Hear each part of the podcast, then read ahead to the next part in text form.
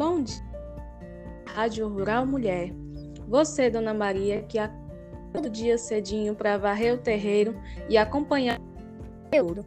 Aqui é a Ítala falando e vamos dar início ao programa de hoje. Hoje teremos uma visita mais que ilustre produtora de caprinos e ovinos do interior de Carolina, mais especificamente no sítio Baixa do Coxo, Jussiana Vieira. Bom dia, Jussiana, pela sua presença. Bom dia. É, obrigada também aí pelo convite. É uma satisfação estar participando desse programa. É, gente, ela fornece seus animais. Gostaríamos de saber a importância desse tipo de alimento para os animais. Bom, aqui né, na nossa fazenda, no período de seca aqui, a gente sempre tem a dificuldade, né? Sim. É, e aí, depois que a gente teve um, um, um, acompanhamento aqui de uma assessoria técnica que nos orientou a produzir a silagem, melhorou muito. Agora a gente é, se organiza né, no período de chuva, né? E começa a fazer essa silagem para a gente poder utilizá-la no período de seca. Porque na chuva tá tudo bom, né? Tudo verdinho, nossos, nossos bichos ficam no pasto comendo, né? Mas quando chega no período de seca, a gente não tem mais nada, né? E aí tudo caro, aí não dá certo. Então a gente se organiza nesse período aí de chuva, aproveitar o pasto que está aí começa a preparar, fazer a silagem, passa na forrageira. E aí a gente bota, a gente mistura, né? Faz uma mistura, coloca um, um capim, um milho, uma fava, coloca uma cana, rala tudo e conserva em saco de silagem. E assim, foi maravilhoso essa experiência porque a gente aproveita o pasto verde, né? Então ele tem muita, muito nutriente, muita vitamina, tem água ali concentrada. E aí a gente acaba fornecendo esse alimento aí para o animal, o animal gosta, fica. Quando vê o, a, a silagem assim no coxo, o cheiro, é, ele aproveita, né? Tudo. E quando a gente deixava, né, esse pasto na, na roça, ele secava, né? Ficava seco. O animal não mastigava tudo porque tem uma parte mais dura, né? Não aproveita. E quando passa na farrageira, pinica tudo, né? Então corta tudo sim, muito sim. direitinho. E aí ele aproveita toda essa alimentação.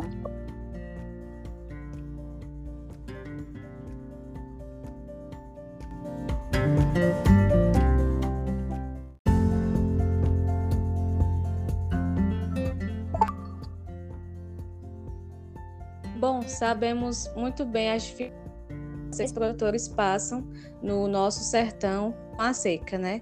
E essa é uma informação muito importante. Muitos produtores tiveram que desenvolver práticas para produção e a qualidade de vida de seus animais. Uma delas é a coleta e amostragem de alimentos para levar ao laboratório. Você poderia nos explicar qual a importância dessa prática? Oh, a gente aprendeu aqui, né, então, né, então, a fazer essa prática, porque a gente, depois que prepara toda a silagem, que ela é fermentada, é, a gente precisa saber se ela está bastante nutritiva, né? Então, a gente faz essa amostragem, né, coleta o material e encaminha o laboratório para saber mais ou menos aí a qualidade desse silo e caso falte algum nutriente, a gente vai ajustar na dieta do animal, né? Acrescentando outras rações, outros pastos. Certo. Nossos ouvintes devem estar curiosos para saber como faz essa tal de coleta de campo. É que é feita? Oh, a, a, nossa, a gente teve a orientação né, aqui de como proceder né, nessa coleta. Depois que a silagem ela é pronta, né? Está bem fermentadinha, a gente abre o silo, né? Aí a gente vai é, escolher é, de 5 a 10 pontos, né? Para coletar essas amostras. A gente exclui a bordadura do silo, né? Porque ela não tem representatividade.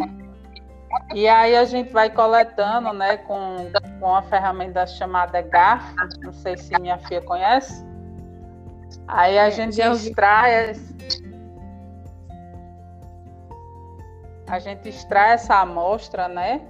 E aí junta todas essas amostras compostas em um balde, é, mistura bem, a gente espalha uma lona no chão, né, para ficar limpo o ambiente, coloca essa amostra no, em cima dessa lona, e aí a gente vai misturando bem, né? Depois a gente divide em quatro porções em quatro partes assim. Aí a gente exclui duas partes e junta aquelas duas que ficou e mistura novamente. Aí a gente vai dividir novamente em quatro partes, né, em quatro porções, para excluir novamente duas amostras, né? Até o procedimento em que a gente vai separar 500 gramas dessa silagem Aí a gente pega essa silagem e coloca num, num, num papel filme, certo? E aí faz aquele embrulho direitinho para não deixar derramar a silagem. Depois que tá o papelzinho todo fechadinho, a gente faz uns furinhos, né? Aí o ar tá dentro, dá uma amassada no papel e aí passa novamente outro papel filme, né, já com, com etiqueta, né, bem identificada, e aí caminha, né, para o laboratório. Quando, aí fica aguardando, né, sair o resultado. Depois que sair esse resultado é que a gente vai ter uma base mais ou menos do que tem nessa silagem, né, e o que precisa melhorar. Essa mulher sabe trabalhar mesmo, hein, gente? Só isso. É simples. Te convidar aqui para vir na nossa roça depois, viu? Acompanhar aqui, Opa, tomar um leitinho ir. quente, comer um queijinho. Boa. Quero ir sim, com certeza. Luciana, a conversa está boa, mas já chegou a no é, queria lhe agradecer pela importantíssima informação que com certeza muitos das nossos ouvintes vão tentar e começar a utilizar também essa prática. O ótimo trabalho que você faz lá na sua fazenda na muito obrigada também aí pelo convite e agradecer a todos que estão tá ouvindo essa rádio, essa rádio arretada. E assim terminamos mais uma Rádio Rural. Até a próxima, minhas lindas.